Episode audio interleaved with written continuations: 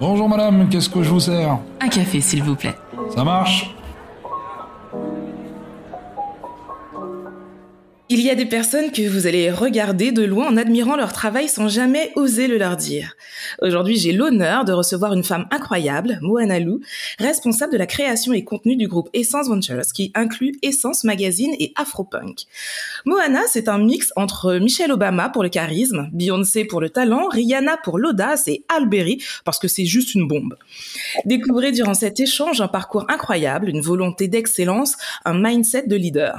Tu as envie de changer ta façon de faire, d'impacter le monde, mais tu ne sais pas comment y arriver. Je suis Tia une touche à tout qui pense que les gens qui brillent n'éteignent pas les autres. Et autour d'une tasse de café, je t'emmène découvrir ces étoiles. Des personnes qui, à travers leur parcours et leur histoire, partagent d'autres façons de faire, de vivre, de consommer, de penser, mais surtout changent les choses. Si tu as aimé ce podcast, abonne-toi pour ne rater aucun épisode. N'hésite pas à le commenter et à laisser 5 étoiles sur Apple Podcast pour m'aider à le faire découvrir. Je t'en remercie. Maintenant, prends une tasse, installe-toi et déguste ce moment. Bienvenue dans ma pause café avec Tia. Bonjour Moana. Bonjour Tia, comment ça va? Ça va super, merci d'avoir accepté mon invitation. Je suis vraiment, vraiment honorée. Comment vas-tu? On va commencer par ça. Écoute, ça va bien, ça va bien. Je suis un peu sur un nuage en ce moment parce que je fais des choses qui me tiennent à cœur et euh, donc c'est un peu une révolution dans ma vie. L'année Covid était une année particulière.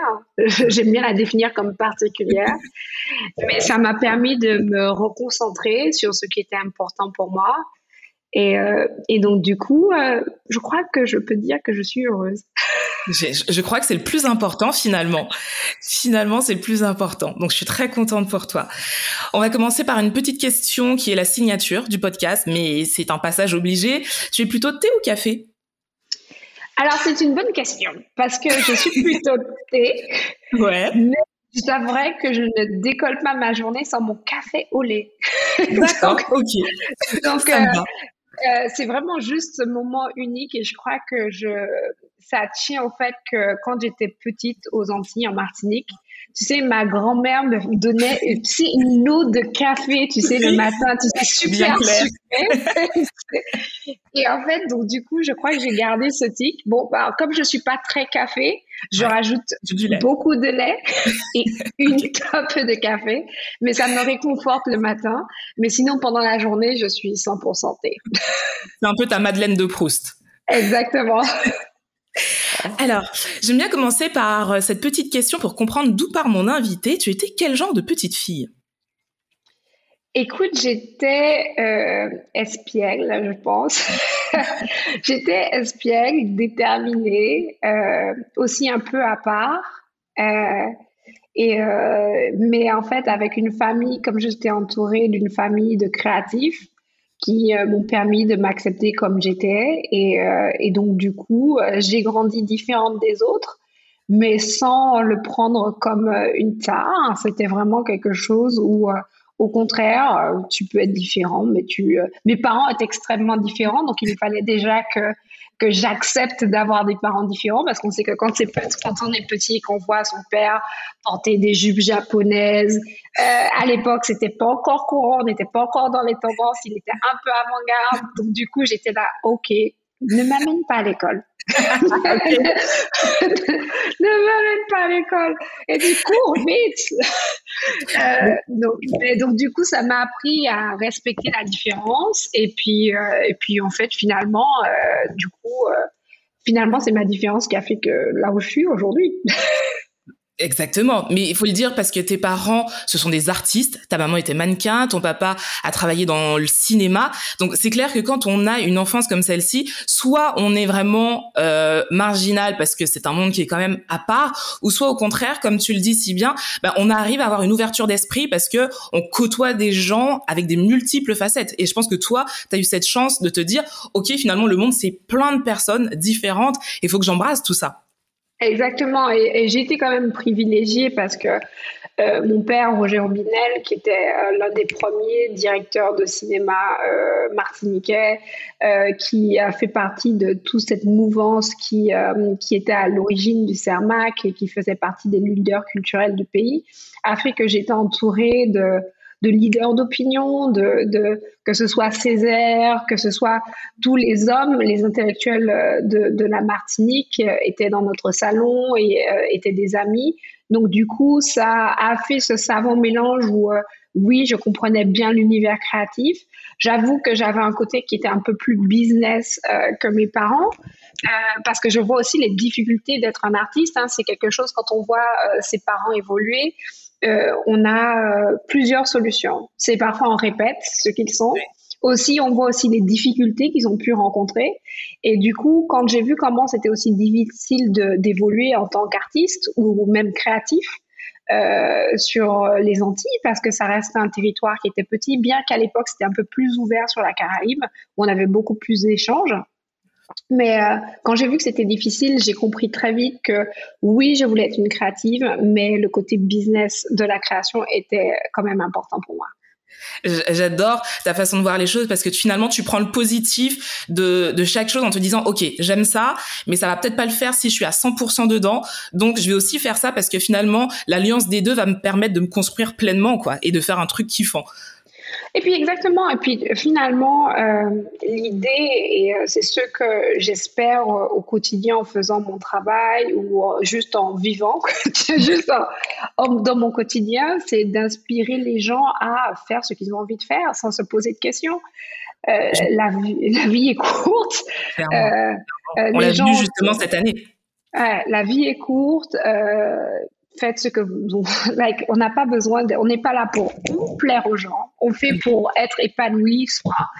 Et, euh, et donc du coup, c'était un peu euh, l'idée, c'est je fais ce que j'ai envie de faire et, je teste plein de choses différentes. Je peux réussir, je peux aussi ne pas réussir, mais en fait, euh, j'apprends. Et, et, en fait, et vraiment, je crois que c'était l'un des éléments essentiels parce que j'ai eu quand même une carrière assez éclectique on va en parler justement. j'ai une carrière assez technique, mais c'est juste parce que j'ai osé faire ce dont j'avais envie de faire. Même si je connaissais pas, j'ai appris. Euh, et, euh, et, je pense qu'aujourd'hui, euh, l'apprentissage, par même par soi-même, ça reste quelque chose de, d'important, de, valorisant, d'épanouissant. Et, et, et, je crois que c'est l'essentiel à retenir. Euh, c'est vraiment euh, aujourd'hui, euh, je, je, sais que je fais partie des gens chanceux dans ce monde où, où je vis la vie dont je rêvais et, et après mes, mes, rêves évoluent, mais je vis la vie dont je rêvais. J'avais ce rêve américain et finalement je vis mon rêve américain. Et mais je ne me limite pas à ça parce que comme tu le vois parfois sur mes réseaux sociaux sur Mensara, je reste, comme je dis, caribéenne to the bone, tu vois. Je, je, reste, une caribéenne, euh, même si je vais dans des, dans des, dans des restaurants côté, euh, mon poulet boucané, mon autre coco me manque euh, quotidiennement, ou en tout cas au moins tous les dimanches. Donc, c'est, on peut être tout ça à la fois, en fait. On va revenir justement sur ton parcours qui est juste incroyable, mais on va, je vais rebondir sur ce que tu disais. Si des parents nous écoutent, euh, toi justement, tu dis que euh, tu as baigné dans un univers qui t'a permis de comprendre certaines choses, de comprendre euh, ce qui t'entourait, de comprendre les gens. Est-ce que tu penses, ben, est-ce que tu penses quel serait ton conseil pour un parent qui a un enfant aujourd'hui qui se dit, tu sais, en France, dans la francophonie, on a tendance à mettre les gens dans des cases en disant non, tu dois faire ci, tu dois faire ça. C'est voilà, c'est encore ancré. Qu'est-ce que tu pourrais dire à un parent qui t'écoute et qui dit ouais mais est-ce que c'est donné à tout le monde? Moi je suis pas artiste euh, je fréquente pas forcément des gens qui sont peut-être intellectuels et choses comme ça comment on fait qu'on a un enfant et lui donner les clés pour que justement il ait cette ouverture d'esprit sur le monde?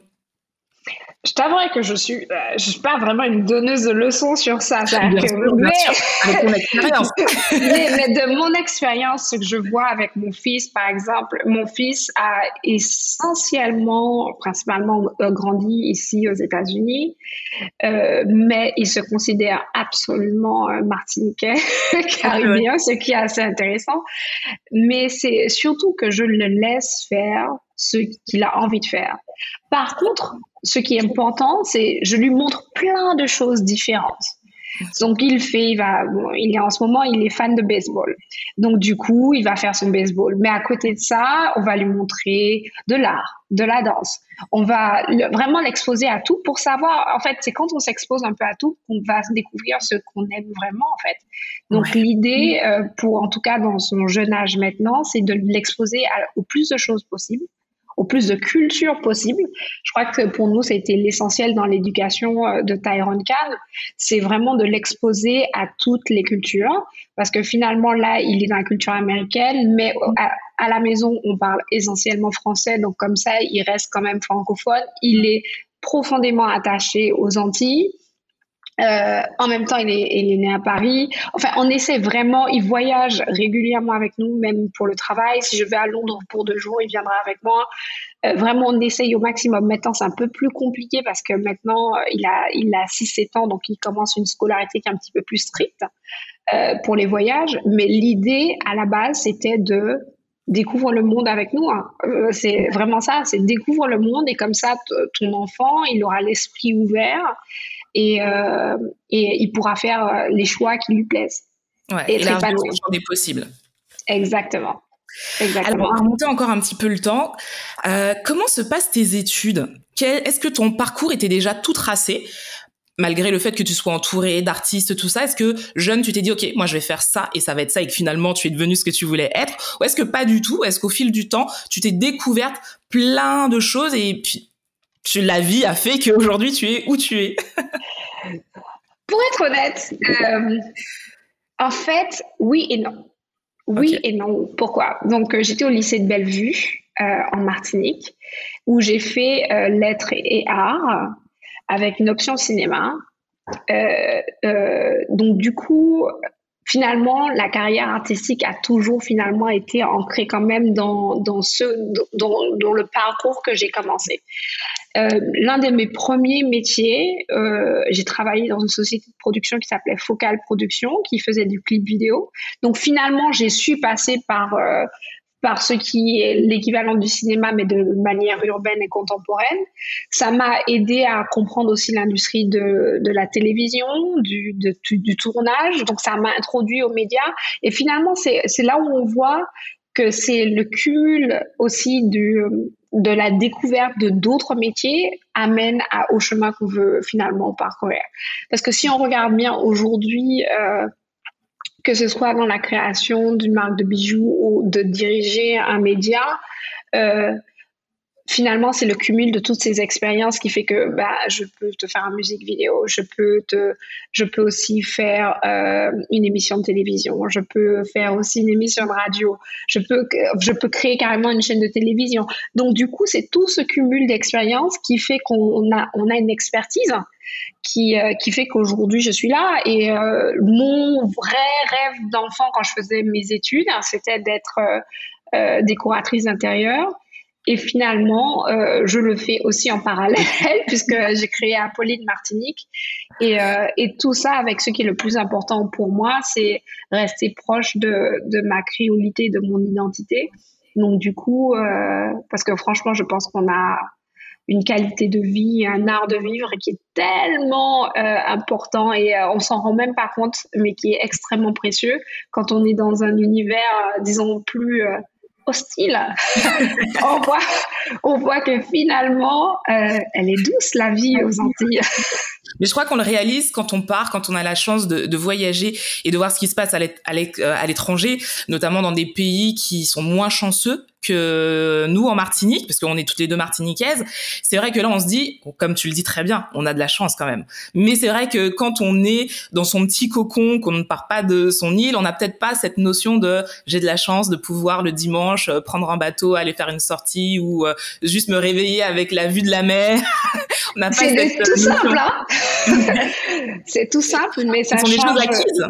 Exactement. Et donc, euh, effectivement, donc c'est important de, de s'exposer, d'avoir de l'expérience et d'être ouvert sur le monde, mais c'est aussi important de savoir euh, la qualité de vie folle qu'on a là-bas. Tu commences ta carrière professionnelle à 16-17 ans, très jeune, et tu embrasses la carrière de mannequin. Alors, à l'âge où les filles commencent à peine à se découvrir, à comprendre qui elles sont, toi, tu plonges dans un univers que je trouve impitoyable et surtout de jugement.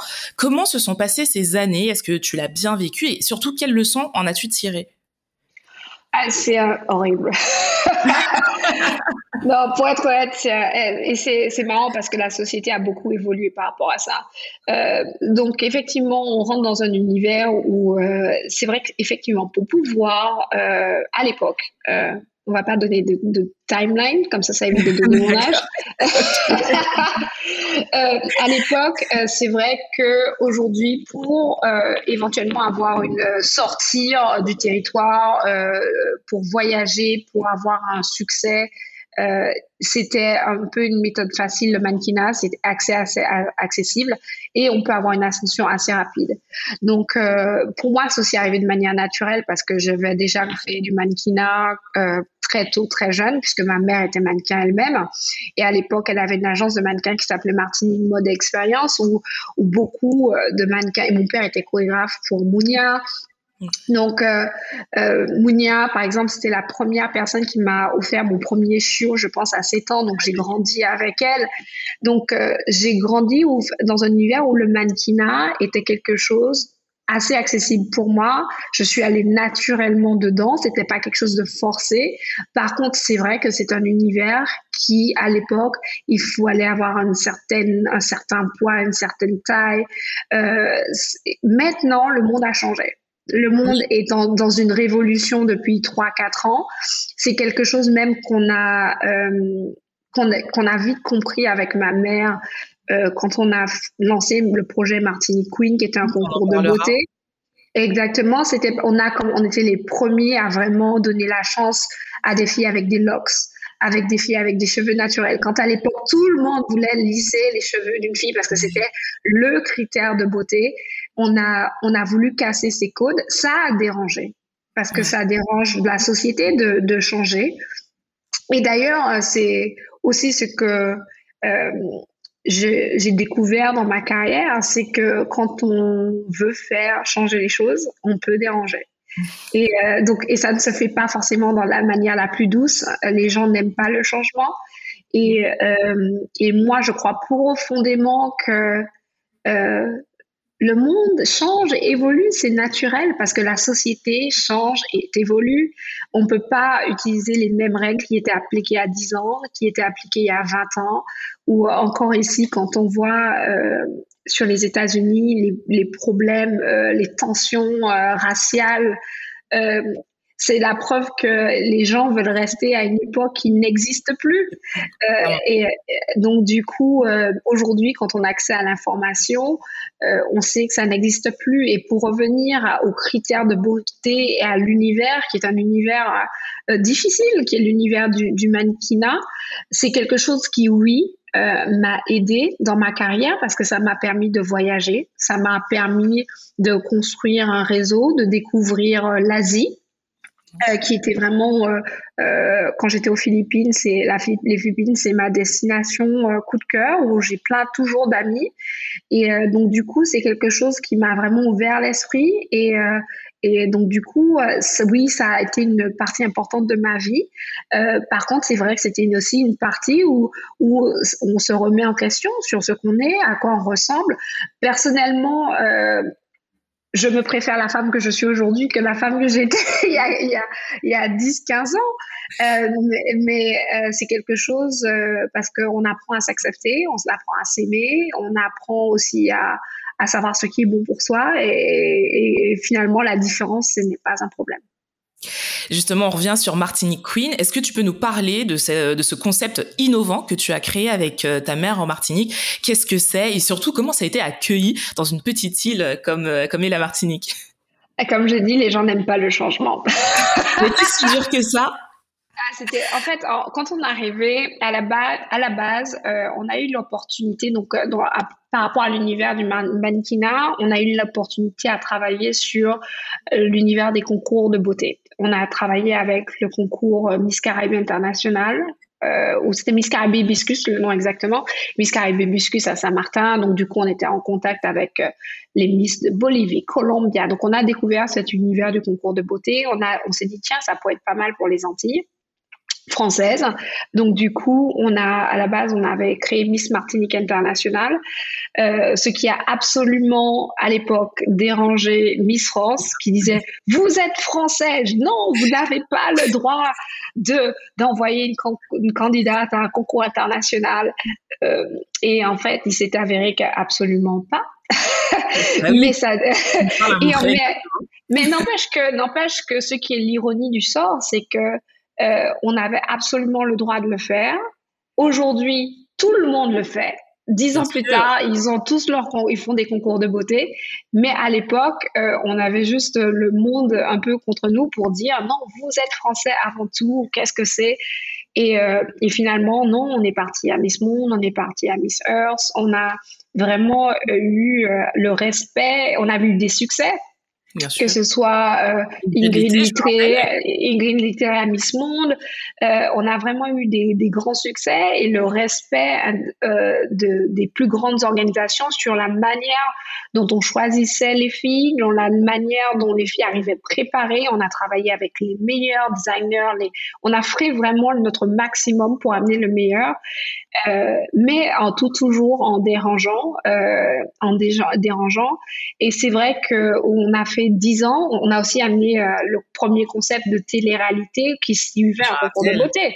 Euh, vraiment, c'est, on était vraiment les premiers à amener euh, le concept Martinique Queen à la télé où les gens suivaient le quotidien de la préparation des candidates. On avait, on a vraiment investi beaucoup de temps, beaucoup d'argent, d'énergie. On a envoyé plus de, je crois qu'on a fait voyager plus de 80 filles en tout, hein, en deux ans. C'est vraiment, euh, c'était vraiment l'idée, c'était de, de les exposer au maximum et après qu'elles puissent faire leur carrière. Ça se fait en, euh, bien sûr, euh, euh, diriger une organisation pareille. Ça, un, ça demande des fonds. Deux, ça prend énormément de temps.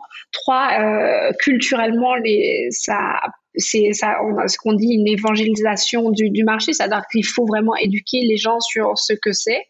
Aujourd'hui, apparemment, les gens sont beaucoup plus réceptifs puisque les gens maintenant ils suivent le modèle. Euh, euh, la seule chose, c'est que moi, personnellement, pour ma carrière, euh, ça me prenait énormément de temps et d'énergie. Et, j'ai à un moment donné, je me suis dit, bah, c'est dommage, les gens ne comprennent pas ce qu'on veut faire. Je vais euh, me concentrer sur ma, ma carrière à moi. Et du coup, c'est pour ça que euh, c'est un peu arrêté euh, de manière soudaine. C'est que de un, je fallait que je rentre de manière régulière en Martinique. J'étais déjà pas installée en Martinique. Et, et finalement, j'ai dit, ben, euh, euh, moi, je, vais me concentrer sur ce que j'ai à faire. Euh, le temps passait, l'âge aussi, c'était le moment de, de choisir une carrière professionnelle. Et finalement, c'est comme ça que je suis euh, partie vraiment sur les États-Unis. Mais ça a quand même duré dix ans, euh, c'est-à-dire que tu ne lâches rien parce que tu dis, ok, à un moment j'ai pensé à moi, mais ça t'a quand même pris dix ans pour te dire, non, je veux créer quelque chose pour la Martinique, on peut y arriver. Et moi, ce qui me, la, question que je me pose, c'est comment, quand on est aussi jeune, parce que t'as as entrepris tout ça, t'étais quand même très jeune, comment on arrive à faire bouger les lignes d'une institution qui est tellement ancrée? Parce que c'est vrai que quand on est une île, je crois que les générations, c'est peut-être plus difficile que quand on est une, un grand pays avec des euh, voilà des grandes villes où les choses bougent peut-être plus vite. C'est vrai qu'une île, les choses sont ancrées de génération en génération et euh, comme tu le dis, filmer des, des filles qui veulent devenir mannequins déjà à l'époque, voilà, à part Miss France, on n'en avait pas beaucoup et on parlait pas de mannequinat. Et toi, t'arrives, tu veux changer tout ça. Comment, dans quel état d'esprit tu te dis, tu es en te disant non, je vais y arriver? Et comment tu fais pour persister pendant dix ans? C'était quoi ton mindset? En fait, euh, en fait, déjà, je me suis jamais dit que je n'allais pas y arriver. C'est la base. ok. Donc, euh, et, et, je pense que c'est, jusqu'à présent, c'est, euh, c'est le mindset que j'ai toujours. C'est que si j'essaye pas, bah, je ne peux pas savoir si je vais y arriver ou pas. Donc, donc déjà, c'est, euh, c'était ça. Après, euh, si tu regardes bien dans mon parcours, quel que soit ce que j'ai fait, je suis profondément attachée à mes racines, à ma culture. J'ai un amour euh, pour la Martinique, pour Fort-de-France, euh, qui est qui est euh, profond, hein, qui est sincère, qui est, et donc du coup, ce qui peut faire, quel que soit le prix, finalement, ce qui peut faire avancer euh, les gens qui viennent derrière moi, parce qu'on est, la vie, ce n'est qu'un passage au de, déterminé sur Terre. Si je peux faire quelque chose qui va aider les gens après moi, c'était le plus important. Et, c'était vraiment ça mon mindset. Ce qui était aussi important, c'était de, même si les gens avaient du mal à le comprendre, je me suis dit qu'au bout d'un moment, ils vont comprendre au, bout d'un moment parce que c'est c'est une question de de, de, raison quoi. C'est euh, la société au bout d'un moment ils vont comprendre quel était l'objectif d'être plus caribéen d'être ouvert sur la Caraïbe d'être ouvert sur le monde. Euh, et euh, parce qu'on a une éducation où on a voulu nous je suis française, il n'y a pas de problème. Mais on a voulu nous éduquer de manière très française sans, en, vraiment en annulant la notion de territoire où on est, en fait. Et donc, l'idée, c'était, et, et, alors que Sainte-Lucie, ça a 10 minutes de vol, quoi. Donc, et, euh, et, euh, et euh, quand je parle ici à New York à des Haïtiens, les Haïtiens, les Martiniquais, c'est Vraiment, c'est-à-dire que je pense qu'on connaît le compas, c'est dans notre, c'est à l'intérieur de nous. C'est la base. On a le zouk et puis après il y a le compas. on a le zouk et on appelle le compas. Et pareil, si on parle de à des Haïtiens, ils te parlent de Kassaf comme s'ils étaient Haïtiens. Bien donc, sûr. donc euh, c'est, j'étais consciente du monde qu'on avait autour et et euh, j'ai eu et c'était pour moi juste naturel. C'était juste naturel et je me suis jamais posé la question est-ce que je n'allais pas réussir? Euh, Je n'ai pas réussi tout ce que j'ai entrepris, mais mais en fait, ce que j'ai réussi, ce que j'ai réussi, c'est à apprendre de tout ce que j'ai tenté à, faire. C'est parce qu'aujourd'hui, les gens ne voient que la partie, euh, ils, ils, voient souvent la partie euh, célébrité, glamour, ils, oublient euh, la, la, quantité de travail. Parce que c'est pas ce qu'on euh, montre aussi. On montre souvent qu'on a l'impression que c'est facile, que tout ce que l'on a, ben on, on l'a comme ça en claquant des doigts. Alors qu'en vrai, il y a beaucoup, je suppose qu'il y a beaucoup d'heures de travail, et notamment pour toi qui a une vie juste incroyable. Mais c'est vrai que les gens ne le voient pas, ça. Après, c'est peut-être aussi euh, on prend toujours, faut prendre une part de responsabilité dans ce qu'on fait, c'est que euh, je n'expose pas. Euh, finalement, si on regarde bien, au fond, je suis relativement privée sur ma vie. Euh, je travaille. La majorité des projets sur lesquels je travaille sont souvent confidentiels jusqu'à ce qu'ils sortent.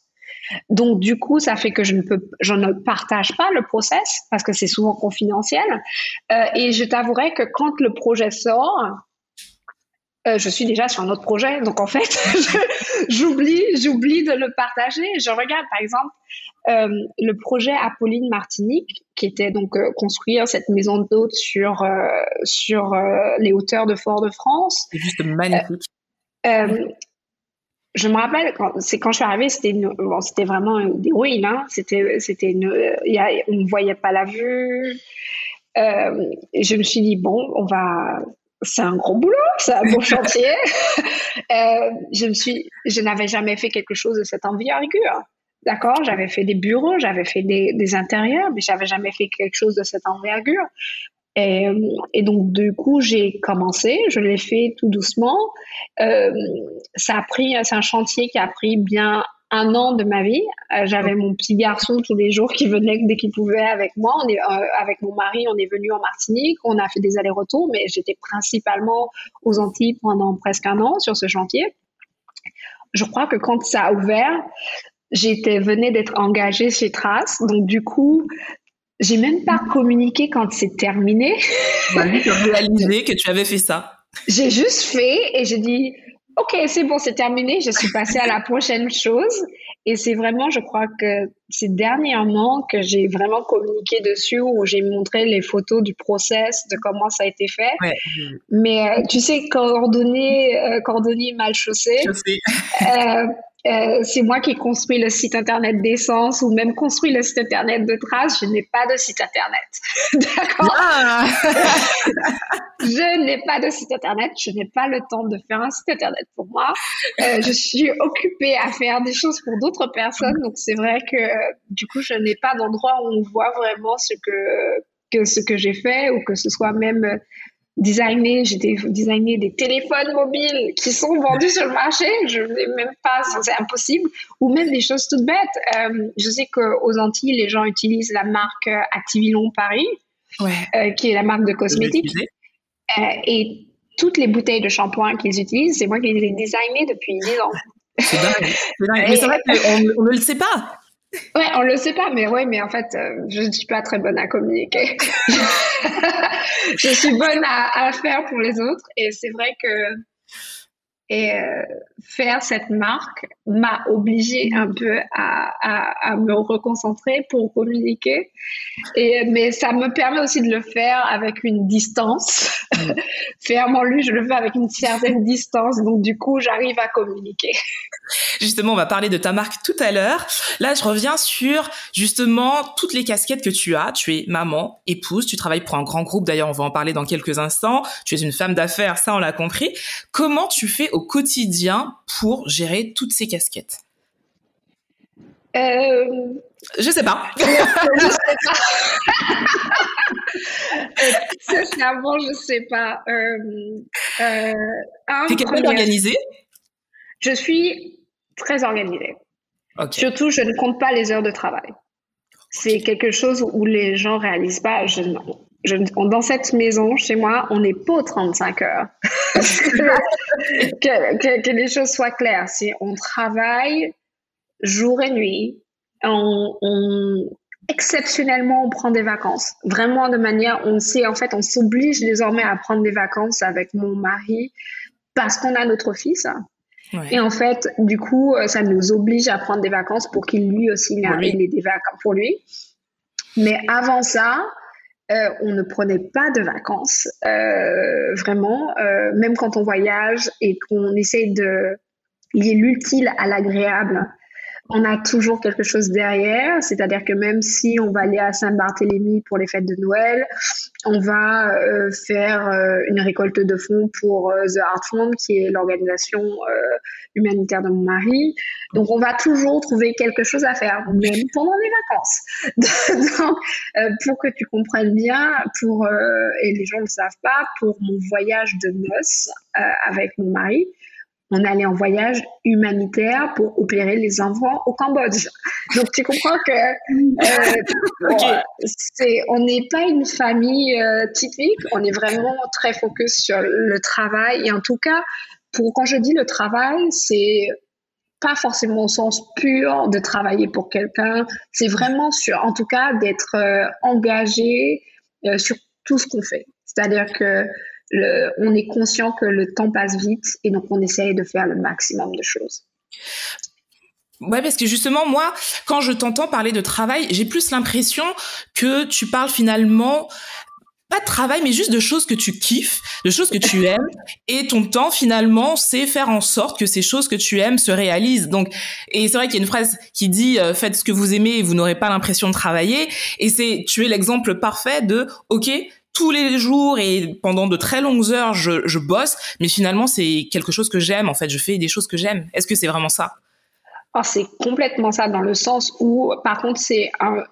je sais ce que je ne veux pas faire, c'est-à-dire que je ne fais que ce qui me plaît. J'ai eu la chance, professionnellement, de ne faire que ce que je voulais faire. Et donc, du coup, c'est vrai que je n'ai pas l'impression de travailler parce que c'est quelque chose que je fais avec plaisir. Euh, euh, je crois que c'est vraiment une notion super importante hein, euh, de, de, faire ce que, en termes d'épanouissement, finalement, on se rend compte quand même que, allez, 70% de notre vie, on travaille. Hein. Donc c'est important de faire ce qui est important pour soi et qui nous épanouit.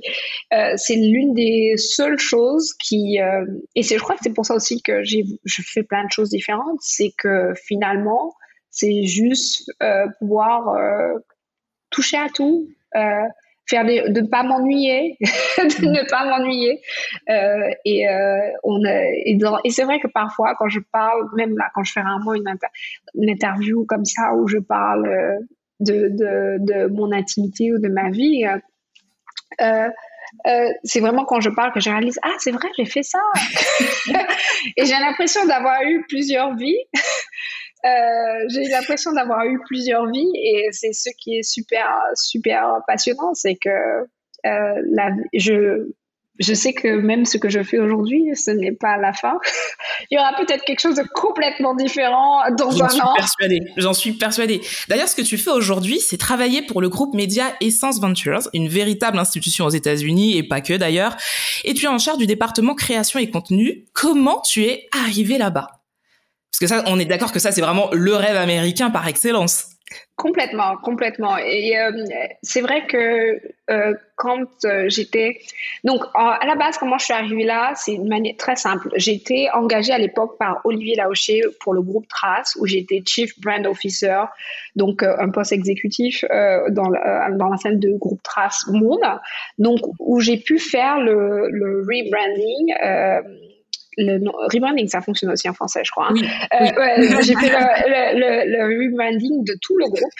Euh, et pour ces 21 chaînes de télé, ces 7 radios, c'est tout ce que vous voyez à l'écran, c'est moi qui ai recréé l'image de la marque, même que ce soit les sites internet et même leur plateforme de vidéo on demande qui est Traceplay, c'est quelque chose l'UX UI, c'est-à-dire le design pour les gens qui ne parlent pas technique, pour euh, l'interface que les gens utilisent sur ces applications, que ce soit l'application Trace Radio, que ce soit l'application Trace Mobile en Afrique du Sud ou euh, l'application Traceplay qui est une, application de vidéo on demand et de radio c'est l'interface, c'est moi qui les ai designés. Ce qui fait que ça m'a donné une véritable expertise sur plusieurs choses. Un, sur euh, la transformation digitale euh, d'un média. Euh, deux, euh, sur un, rebranding du marque média à, grande échelle, puisqu'on parle de quand même 80 millions d'abonnés payants euh, pour le groupe pour le groupe Trace. Et autre chose, l'expertise globale de la communauté noire, c'est-à-dire comprendre les marchés africains, mais dans leur dans leur niche, c'est-à-dire que faire la différenciation entre un marché nigérian, un marché d'Afrique du Sud, faire la différence, vraiment avoir cette cette nuance sur les communautés noires dans le monde, et, et de ça, euh, bien sûr, j'ai été, euh, il n'y a pas beaucoup de femmes noires qui ont aussi cette expérience. J'ai été repérée pour euh, refaire la même chose pour la marque Trace, euh, Essence du moins, qui est, qui est une institution euh, effectivement américaine, hein, qui a un magazine qui a 50 ans, où euh, la base, ils m'ont contacté pour refaire leur rebranding, pareil, de leur groupe, parce que c'était une marque aussi un peu euh, conservatrice. Et donc, du coup, ils voulaient, un, s'ouvrir sur le monde, euh, deux, euh, rafraîchir leur image. Donc, du coup, pendant, euh, pendant la là, je crois que ça fait ma troisième année euh, dans le groupe. J'ai été le chief brand, euh, euh, j'ai été chief content and creative officer pendant deux ans. Ensuite, j'ai été promue au global chief content and creative officer à lancer en dans le groupe, où du coup, je m'occupe non plus seulement du Essence Magazine, mais aussi d'autres marques comme Afropunk, Natural Curly. On a plein d'autres marques.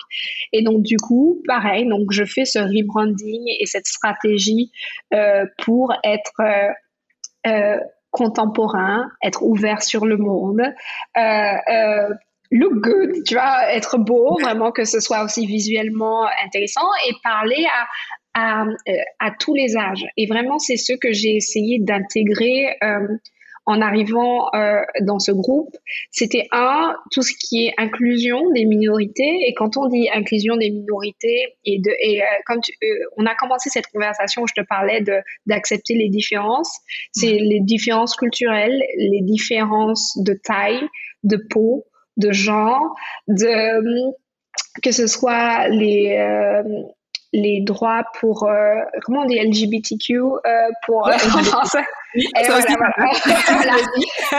voilà, donc du coup c'est faire la première couverture.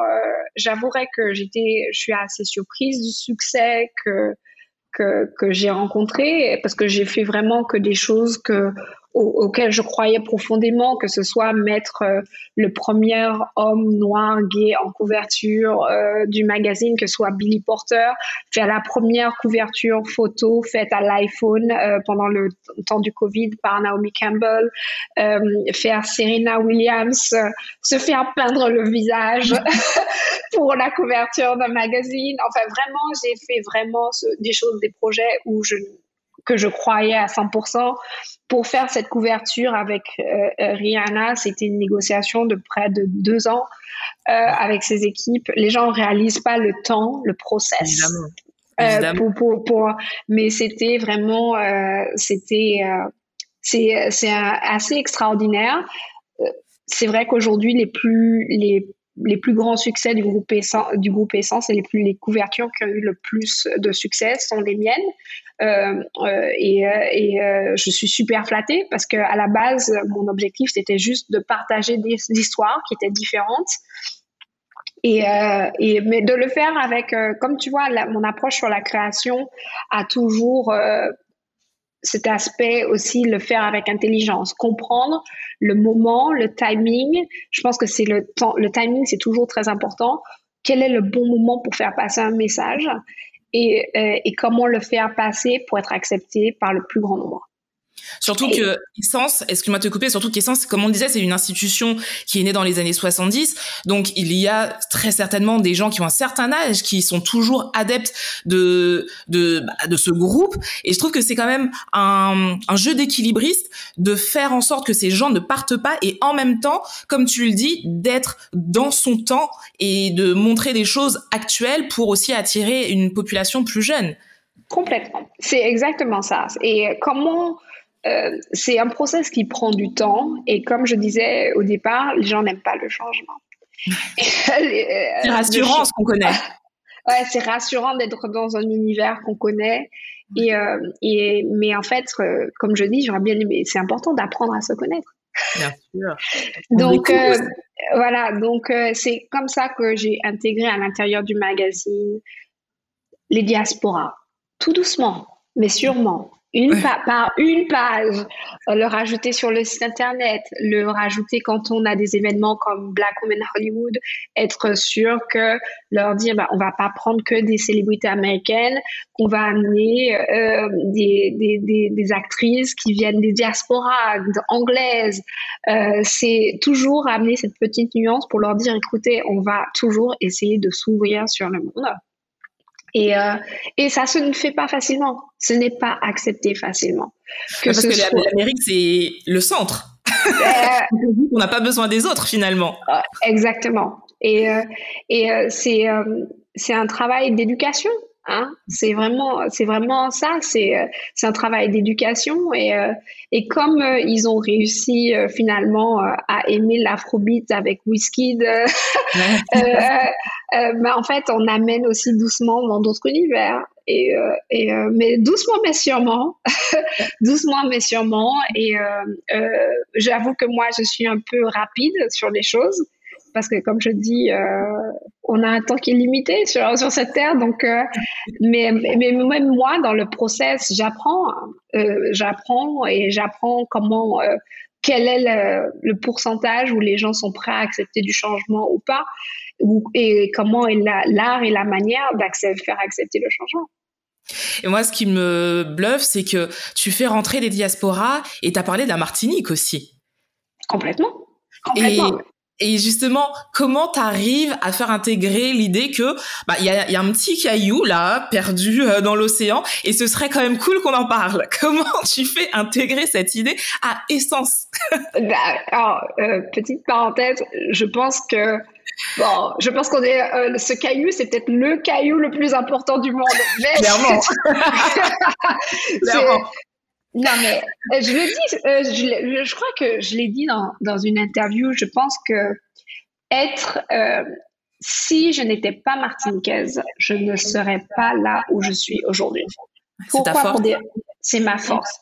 Et on est quelques-uns à faire partie, euh, à être successful et les gens ne, le voient pas forcément, euh, mais parce que ce sont pas forcément des, métiers exposés comme le mien. Mais on est quelques-uns quand même à avoir des, carrières assez importantes à, l'international. Pourquoi on a ce plus? C'est un, on est caribéen, donc on a cette, on comprend les cultures latines, les cultures anglophones qui sont autour de nous mais on est aussi français. Donc, on comprend la culture française et européenne. Donc, cette, euh, cette vraiment cette ouverture sur le monde est un vrai plus professionnel. culturellement. C'est vraiment un plus professionnel parce que et, et, et, ça amène euh, culturellement quelque chose aussi de d'assez intéressant à, à, à, montrer aux Américains. Mais c'est quelque chose qui est valable pas que pour la Martinique, c'est quelque chose qui est, je pense, qui est caribéen dans, dans l'idée. Mais on c'est vrai qu'on a euh, ce petit plus qui fait que on a besoin d'être mis en avant. Ou peut-être que je suis complètement chauvine et euh, je ne suis pas objective, mais au pire, je, je, je l'accepte. je suis totalement d'accord avec toi. Mais tu vois, j'adore ce que tu viens de dire parce que je sais qu'il y a, qu'il y a beaucoup de jeunes qui, qui écoutent ce podcast et le simple fait que toi, qui es réussi, qui soit vraiment euh, au sommet d'une institution, qui arrive à dire bah, ma force c'est d'être martiniquaise, je trouve que c'est un message qui est super fort pour ces jeunes qui ont l'impression qu'en étant en Martinique ou de la Martinique, c'est une faiblesse tu montres, tu es l'exemple que au contraire, c'est ta force et tire-en du positif. Tire-en du positif parce que tout ce que tu incarnes, tout ce que ton notre île nous apporte, finalement, ben, c'est un plus par rapport aux autres. Et ça, je trouve que ce discours est juste génial. Écoute, euh, je, je, je, cherche pas à avoir de discours, je, mais, mais en fait, l'idée, c'est lead by example. Donc, c'est de, de, de, de, de montrer le chemin en étant un exemple. Euh, je ne sais pas si j'étais un exemple, parce que j'ai aussi fait des erreurs, mais en fait, euh, comme tout le monde, mais euh, pour, être pour être certaine, j'apprends de mes erreurs et, et, et de regarder que tout est possible. Tout est possible. Pourquoi se limiter? C'est, euh, je vais rebondir sur ça parce que c'est pas la première fois que tu le dis. Tout est possible et tu pars du principe qu'il faut essayer pour savoir si on peut ou pas y arriver. Est-ce que tu n'as jamais eu peur? Est-ce que tu n'as pas peur? Oh, j'ai, peur de, j'ai peur de plein de choses. C'est vrai? Et en fait, bah, plusieurs. première chose, euh, gênée, je n'avais pas peur jeune. Et je pense que c'est pour ça que quand tu m'as posé la question de comment j'ai fait, quel était mon mindset, comme je te disais, j'ai jamais eu l'impression que je ne pouvais pas réussir. donc du coup, c'est donc c'est beaucoup, je vais dire, de l'inconscience. Hein? Ah, quand tu sais, quand tu es pas consciente du, du, danger, tu, y vas. Donc du coup, j'ai essayé et ça a marché. donc du coup, euh, c'est un peu l'idée, c'est ouais, je n'étais pas consciente. Euh, je, effectivement, je découvre qu'avec le temps, j'ai un peu plus peur. Pourquoi? Parce que les enjeux à chaque fois deviennent de plus en plus importants. Tu vois? Et donc la et donc on commence à être consciente de la prise de risque et de l'impact de la prise de risque. Euh, je pense que ça, ça impacte un petit peu aujourd'hui mes choix parce que je sais que ce que je fais est regardé, analysé, euh, donc euh, ça, c'est, ça limite ce que j'appelle l'authenticité. Et, euh, et, c'est quelque chose qui, pour moi, est très important, c'est de pouvoir rester authentique. Aujourd'hui, je suis la même qui a 10 ans, je suis la même qui a 20 ans, c'est-à-dire que je regarde ce que je fais, je fais, mais c'est absolument génial, c'est un truc de dingue. tu vois, j'ai toujours ce regard d'enfant sur ce que je fais et je suis toujours émerveillée euh, dès que je fais quelque chose de nouveau, dès que je rencontre quelqu'un de différent. Euh, les gens me disent, mais tu réalises? Je fais, euh, non, je réalise. non, je réalise pas. Et en fait, j'espère que ça va continuer longtemps parce que ça fait que je ne suis pas blasée sur ce que je fais. Et, euh, et aussi, j'essaie de ne pas euh, donner de différence d'importance aux choses. Et je crois que c'est la clé. Euh, ici aux États-Unis, tout est vraiment, ils, ils, ils, veulent toujours compartimenter ce qu'on peut faire, pas faire, ce n'est pas au niveau. Et, euh, et euh, j'essaie de ne pas avoir ce rapport-là parce qu'on ne sait jamais euh, qui sont les personnes qui sont face à nous et, et, quel est leur futur. Et parfois, c'est juste des rencontres. si moi, on m'avait pas donné la chance, je ne serais pas là aujourd'hui. Donc, j'essaie de prendre le temps pour, euh, pour tout le monde. Ce qui n'est techniquement pas possible. Je suis très mauvaise et je m'excuse. Je profite de ce podcast pour m'excuser auprès de mes amis que je devais rappeler, que j'ai oublié de rappeler, que les anniversaires que j'ai manqués, parce que je suis très mauvaise sur ça. Euh, mais j'y travaille. mais j'y travaille. Sincèrement, j'y travaille. Mais c'est ça, de pas donner de, de donner à tout le monde sa chance, de ne pas juger euh, et je crois que c'est vraiment ça, ne pas juger et de donner son soutien euh, dès qu'on peut. Soit ce qui m'a principalement, si tu devais me poser la question de dire qu'est-ce qui m'a principalement manqué euh, dans, dans ma carrière et dans ma vie, je t'avouerais que j'ai quand même cette déception de pas avoir eu le soutien de mes compatriotes dans mon adolescence. La femme que je suis aujourd'hui, c'est pas forcément euh, aujourd'hui les gens me contactent, je suis contente, je suis flattée, mais je suis la même qui a 10 ans, je suis la même qui a 20 ans. Mais je pense que tu vois, les choses évoluent et tu vois, ce que tu as fait avec, par exemple, Martinique Queen a permis aussi à certaines personnes, et moi, je vais te parler de mon cas, parce que nous, on sait, moi, je t'ai connu justement euh, à cette période-là, donc c'était il y a très longtemps, et comme tu as dit, on va pas mettre de date, ça va être... voilà, mais c'était il y a très longtemps. Et tu vois, si je prends mon exemple, quand on s'est connu, moi, je me rappelle la première fois où je t'ai vu, et c'est l'une des rencontres qui m'a marqué, et je pourrais te dire, c'était à RCI, donc RCI, c'est une radio, tu es arrivé, tu étais habillé tout de rose avec une mini jupe magnifique, des talons roses. Et euh, à l'époque, j'étais, euh, je travaillais juste pour l'été avec euh, notre ami Charlie que nous avons en commun. Et je t'ai vu arriver et d'emblée, à l'époque, j'avais, bon, je peux le dire, j'avais 18 ans à l'époque. Et c'est vrai que j'étais dans un état d'esprit où, euh, bon, moi, c'était la fête, où j'avais pas d'ambition parce que j'étais jeune et que, voilà, c'est pour moi, j'avais encore le temps. Et c'est vrai que quand je t'ai vu arriver, tu arrivais pour, euh, il me semble, Martini Queen, je me suis dit, mais c'est qui cette fille? Et c'est vrai que toi, j'ai eu, j'ai eu ce, ce truc, c'est, mais c'est qui cette fille? Et en fait, je réalise que en grandissant et en changeant de mindset, j'ai compris la femme que tu étais, j'ai compris ton travail, j'ai compris, tu as travaillé avec l'une de mes meilleures amies à Trace. Et c'est vrai que je me suis dit, mais en fait, cette meuf, c'est de la bombe. Mais ça, tu vois, c'est l'évolution. Euh, parce que comme tu le dis, j'ai appris, j'ai ouvert des livres, j'ai essayé de voir le monde qui m'entourait et que j'ai pris conscience que, ben non, il y a des gens chez nous qui font des choses juste incroyables, mais si tu ne t'ouvres pas, ben tu comprends pas en fait. Et je pense que tu vois, ces gens qui à l'époque n'avaient pas conscience de ce que tu faisais, je suis certaine qu'aujourd'hui ils en ont conscience s'ils ont pris le temps d'évoluer. Et donc je comprends totalement que tu sois déçu que que t'aies pas eu ce soutien, mais j'espère que aujourd'hui les gens qui nous écoutent se diront mais non mais voilà, on faut envoyer un message à Moana ou faut juste relayer son travail. Mais c'est même pas pour moi en fait, c'est pour c'est pour prendre conscience de aujourd'hui, en tout cas pour ceux qui arrivent, c'est hyper important, euh, je pense, de soutenir euh, les gens qui ont des initiatives dans notre pays, parce qu'on ne sait pas ce qu'ils sont demain.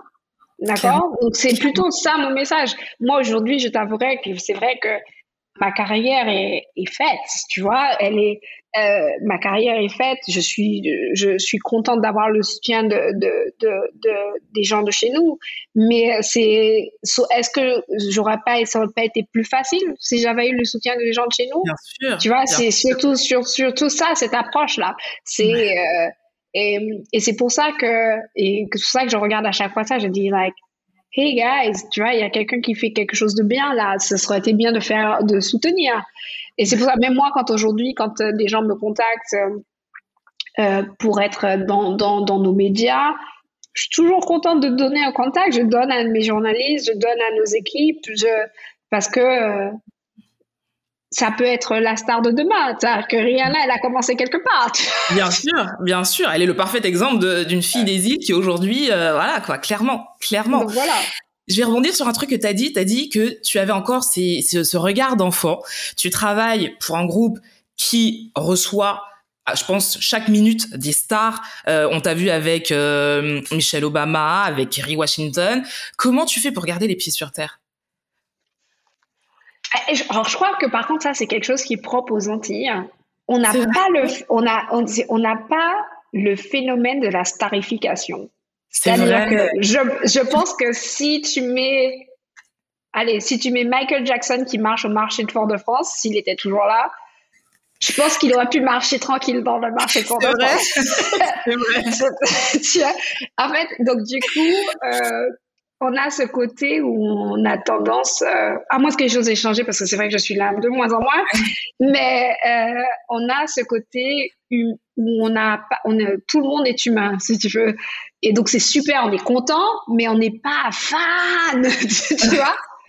Donc du coup, euh, je suis super contente quand j'ai je reçois des messages que ce soit là j'ai vu là cette semaine je, je vois Kirill euh, je vois Kelly et Roland qui partagent les images de la production sur tu vois je me dis euh, et je lui envoie un message je lui dis je lui dis c'est trop gentil. Elle me dit mais tu rigoles ce que tu as fait c'est génial et tout ça.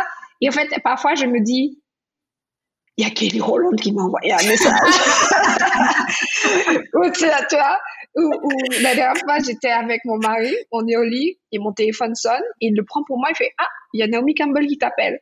Je fais Il y, a Naomi Campbell qui Normal. Normal.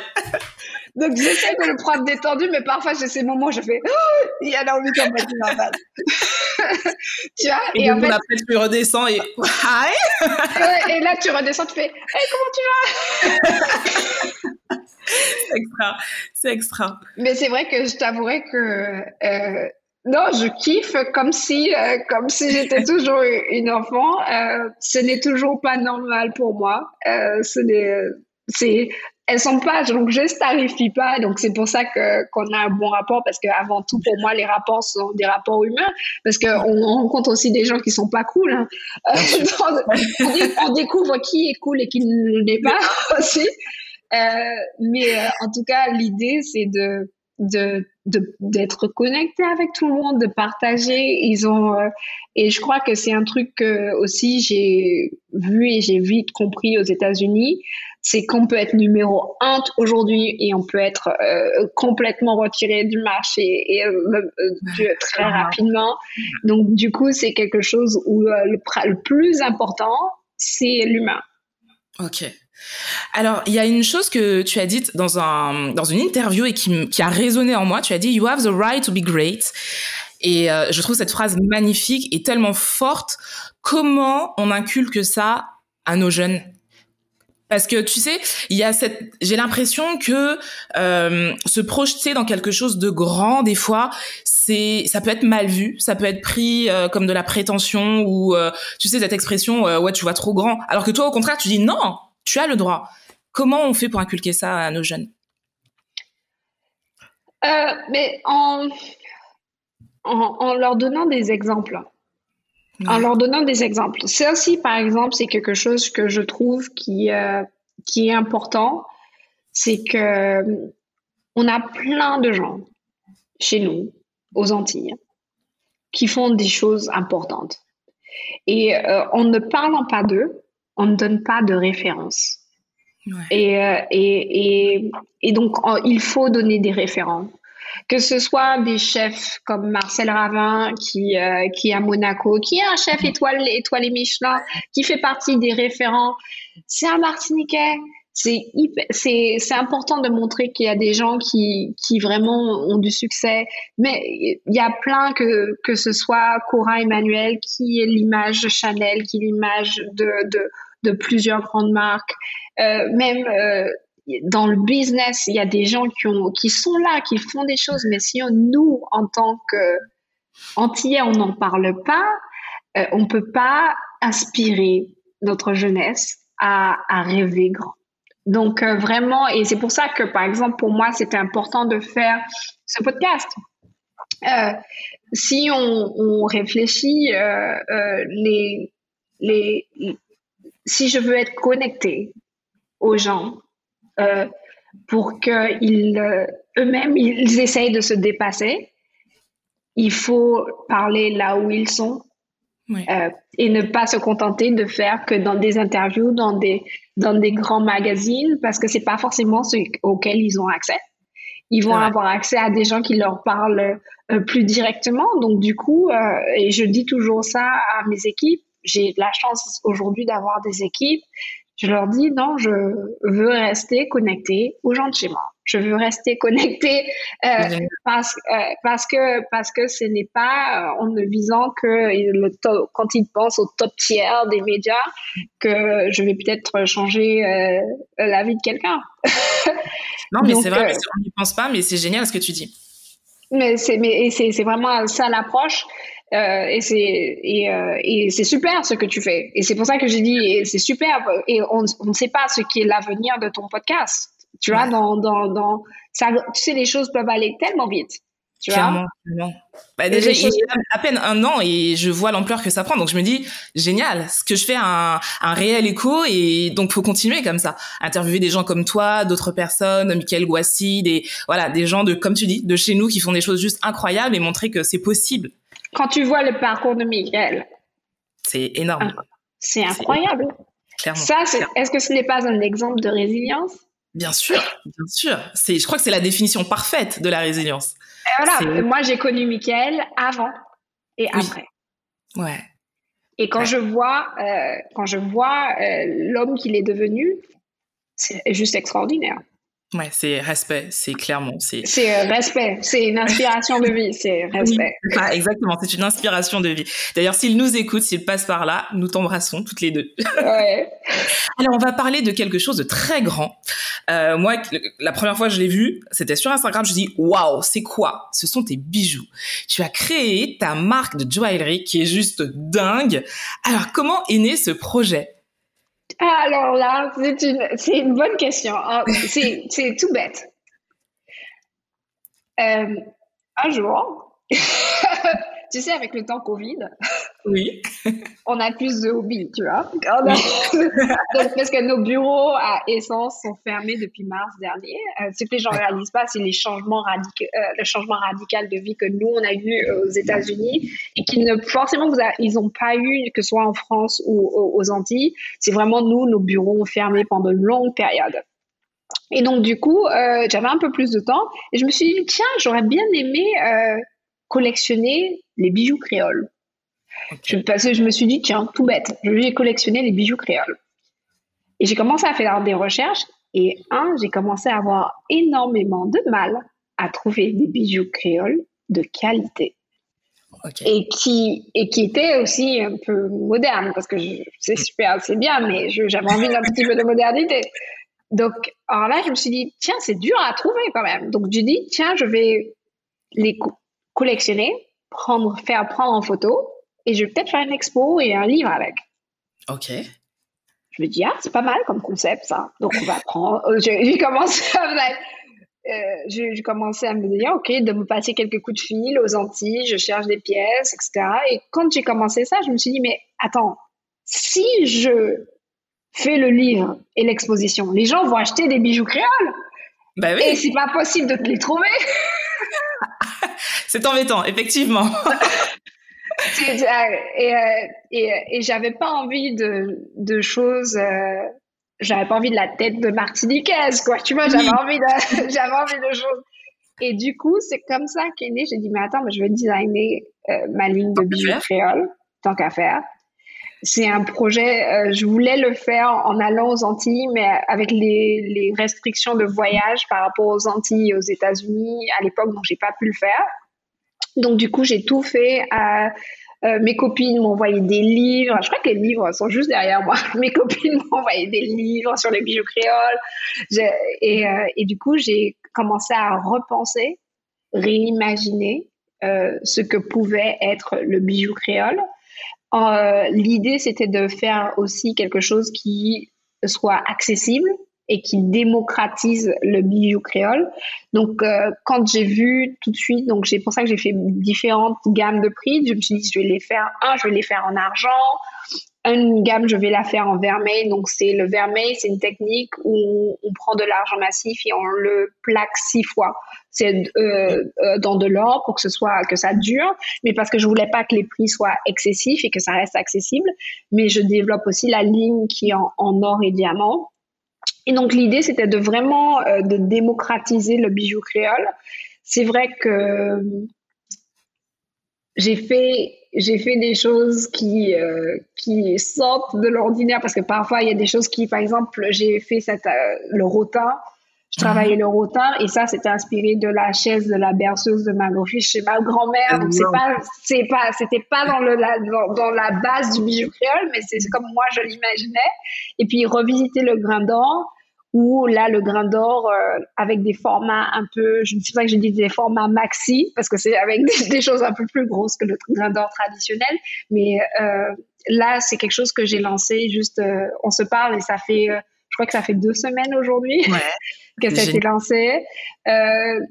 L'accueil sur le territoire américain a été assez exceptionnel.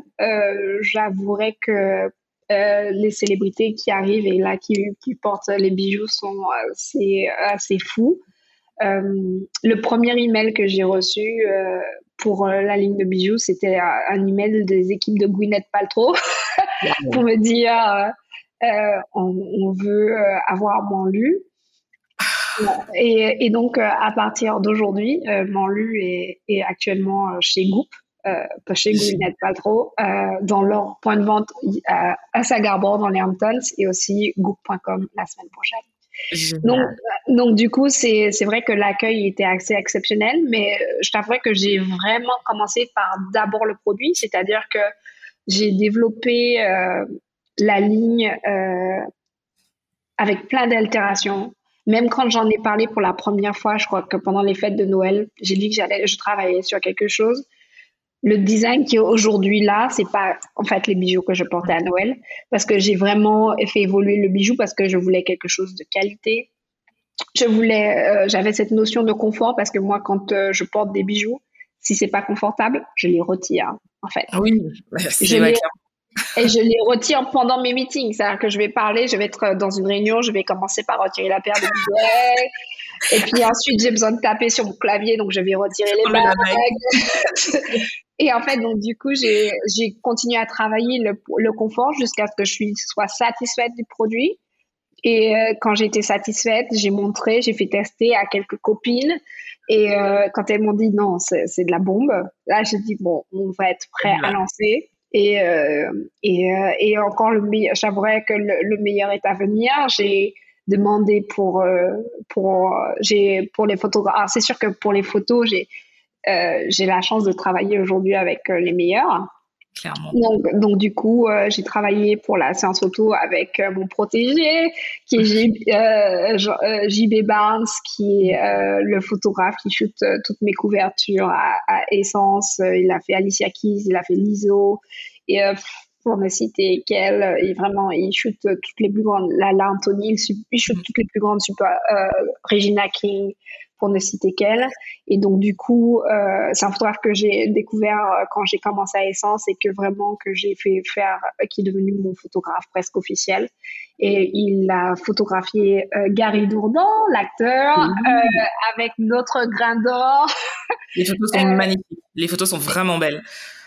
Et, et, donc l'idée c'était de, c'est pas la campagne que j'avais imaginée, c'était aux Antilles. Mais comme je t'ai dit, avec euh, le Covid, on n'a pas pu se déplacer pendant un, un, long moment. Maintenant, ça réouvre, donc euh, éventuellement, euh, on va pouvoir aller aux Antilles pour pouvoir faire quelque chose. Mais l'idée, c'était de montrer comment on peut le montrer, le porter tous les jours. C'est vraiment, vraiment ça dans l'idée des photos. C'est regardez, je les porte en tenue sport, je les porte comme ça. C'est le bijou créole dans son quotidien. Euh, la prochaine étape, si je veux vraiment faire la campagne, campagne, et ça, je veux vraiment le faire aux Antilles, donc j'espère pouvoir y aller cet été. Je pense que ça va être possible. Je, je pense que ça va être possible. Mais c'est génial. Et tu sais, quand je regarde tes bijoux, euh, alors moi j'ai fait de la danse traditionnelle pendant très longtemps, donc justement le grain d'or, tout ça, ça me parle. Et tes bijoux me font penser, tu sais, à ces femmes matadors qui ont un charisme de dingue, qui sont juste incroyables, ces femmes fortes. Et euh, je sais pas si je me trompe, mais est-ce que tes bijoux incarnent vraiment ces, ces femmes noires fortes qui viennent des Antilles? Complètement. En fait, alors comment c'est né. Si je suis tombée sur cette carte, carte postale euh, des années 1900 euh, de la Martinique où on a une femme indienne avec tous ses colliers en or superposés. Et là, j'ai fait, mais c'est magnifique! et, et, et, et c'est comme ça que l'idée m'est venue à la base de collectionner les bijoux créoles. Et, euh, et donc, du coup, c'est vraiment ça, c'est de... Et c'est pour ça que c'est l'idée, c'est de pouvoir faire des superpositions de bijoux et de vraiment, c'est euh, comme je dis, c'est euh, superpose comme une matador, quoi, tu vois. C'est vraiment l'idée de la matador où je mets tous mes bijoux, tout ce qui est possible, et, et, tout ce qui, euh, et en plus de manière, ce sont des pièces différentes. L'idée, l'idée, c'est qu'elles soient différentes, mais ce que moi, parce que j'aime bien la cohérence, toutes les pièces sont différentes, mais elles vont, si tu regardes bien, elles vont toutes ensemble. Il y a un élément qui est toujours repris quelque part. Donc, du coup, c'est pour ça que, par exemple, j'ai travaillé le grain d'or en, maxi avec ce bar, le, le, barillet qui est le, fermoir. Donc, c'est vraiment aussi le fermoir traditionnel. Et ce fermoir, en fait, le motif du fermoir, c'est ce que tu vas retrouver euh, sur la bague, tu vois. Donc, c'est vraiment, euh, il y a une cohérence si tu regardes entre les pièces qui fait que tu peux les porter tout ensemble. Et, euh, et, et, complètement pas du tout Matardor, c'est la version euh, en argent. Mais finalement, tu regardes que c'est toujours le même esprit et que c'est une autre personne, et quelque chose d'autre. Et euh, ce que j'aime aujourd'hui, c'est de voir que, de un, j'avoue que je suis, euh, je suis contente d'avoir d'avoir ce projet qui, je vois, qui fait une unanimité parce que je vois que les gens sont fiers de le partager. Et ils ont vraiment cette notion de fierté où ils disent regardez, c'est beau, c'est de chez nous. Euh, et je crois que c'est ce qui euh, aussi il manquait au marché, c'est de voir que la créolité, euh, c'est pas c'est c'est c'est pas limité à la plage de sable blanc. Bien sûr, bien sûr. et que c'est peut être quelque chose, une expérience qui peut être une, expérience, on dit elevated, élevée, premium, qui, nous élève, ouais. qui nous élève euh, c'est une expérience qui, qui, nous élève et, et, euh, et c'était vraiment l'idée. Et euh, le bijou, je t'avoue que c'est que le début pour moi lu. Euh, et, parce que à la base, je ne me limite pas, comme tu aimes bien, comme je sais bien, je ne me limite pour chose. C'est-à-dire que non, Manlu n'est pas une marque de bijoux. On fait des bijoux. D'accord. Mais pas que des bijoux, ok. on a commencé par des bijoux, mais l'idée c'est, je voudrais faire une ligne de maison donc avec des meubles, euh, il y a plein de choses qui arrivent, qui sont en, cours. Et donc du coup, euh, on a commencé au milieu de le bijou parce que pour moi c'était la chose la plus naturelle. Euh, de, parce que le bijou finalement est au cœur de la créolité, on s'en rend même pas compte. Euh, je me rappelais toujours, moi, de ma grand-mère, quand euh, si je n'avais pas de boucle d'oreille, elle me regardait genre, mais. clairement, clairement. Euh, elle me disait, mais euh, qu'est-ce qui se passe-t-il? Tu, tu, es rentrée dans une religion particulière? On a tout entendu. Est-ce que tu as, tu as, Pourquoi tu ne portes pas tes boucles d'oreille donc, donc, en fait, et on regarde, c'est en fait, c'est des choses qui sont ancrées en nous et on ne réalise même pas que c'est vraiment, c'est comme quoi, c'est ancré dans l'éducation créole. Et donc, du coup, c'est pour ça que j'ai commencé par ça, parce que je voulais quelque chose de luxueux. Euh, mais euh, ce ne sera pas que ça. Et, euh, et j'ai une petite dédicace pour ma copine Teddy qui m'appelle Manlu et c'est comme ça que à la base la marque ne devait pas s'appeler Manlu et je me suis dit tu sais quoi? Allons-y. on, se fait plaisir. Bah, je, trouve ça sonne bien. Je trouve ça sonne bien alors, on a passé l'heure. Euh, je vais te poser les deux dernières questions qui sont pour moi très importantes. Donc, à travers cette collection, tu définis la femme, la femme noire. Aujourd'hui, comment tu définirais justement cette femme noire? C'est quoi une femme noire en 2021 my goodness. je, vais te dire, je te dire pourquoi. Euh, aujourd'hui la femme de couleur. Ok. Parce que euh, il y a toujours cette nuance aux États-Unis entre la femme noire et la femme de couleur. Et pourquoi je veux parler de femme de, de couleur? Parce que euh, ce qui est le facteur différenciant aux Antilles et qui fait que justement on est ouvert sur le monde, c'est euh, ce métissage culturel. Hmm. Ce métissage culturel où nos parents ont du sang indien, nos parents ont du sang africain, ils ont ils ont du sang arawak, ils ont et, et c'est pour ça que je parle de femme. La femme de couleur aujourd'hui euh, est une femme ouverte sur le monde, d'accord, euh, et, et qui est le poteau mitant de sa famille. Et ça, ça le restera toujours. Euh, et, c'est une femme qui, justement, qui construit, construit des choses. C'est vraiment ça. Une, on est fondatrice. fondatrice, bâtisseuse. Je retiens. Fondatrice, ce mot est important. Dernière question. Si on ne devait retenir qu'une chose de toi ou si tu avais un message à faire passer, lequel serait-il? Never give up. N'abandonne ah, jamais. N'abandonne jamais. Ok. Merci Moana, merci de m'avoir accordé euh, ton temps. Surtout, je sais que tu es débordée. Merci du fond du cœur, c'était vraiment très agréable. Merci à vous d'avoir écouté euh, cet épisode qui se termine maintenant. Retrouvez ma pause café avec Tia tous les mercredis sur toutes les plateformes de podcast, sur Instagram et sur YouTube. Je vous embrasse, prenez soin de vous et des vôtres et je vous dis à la semaine prochaine. Merci.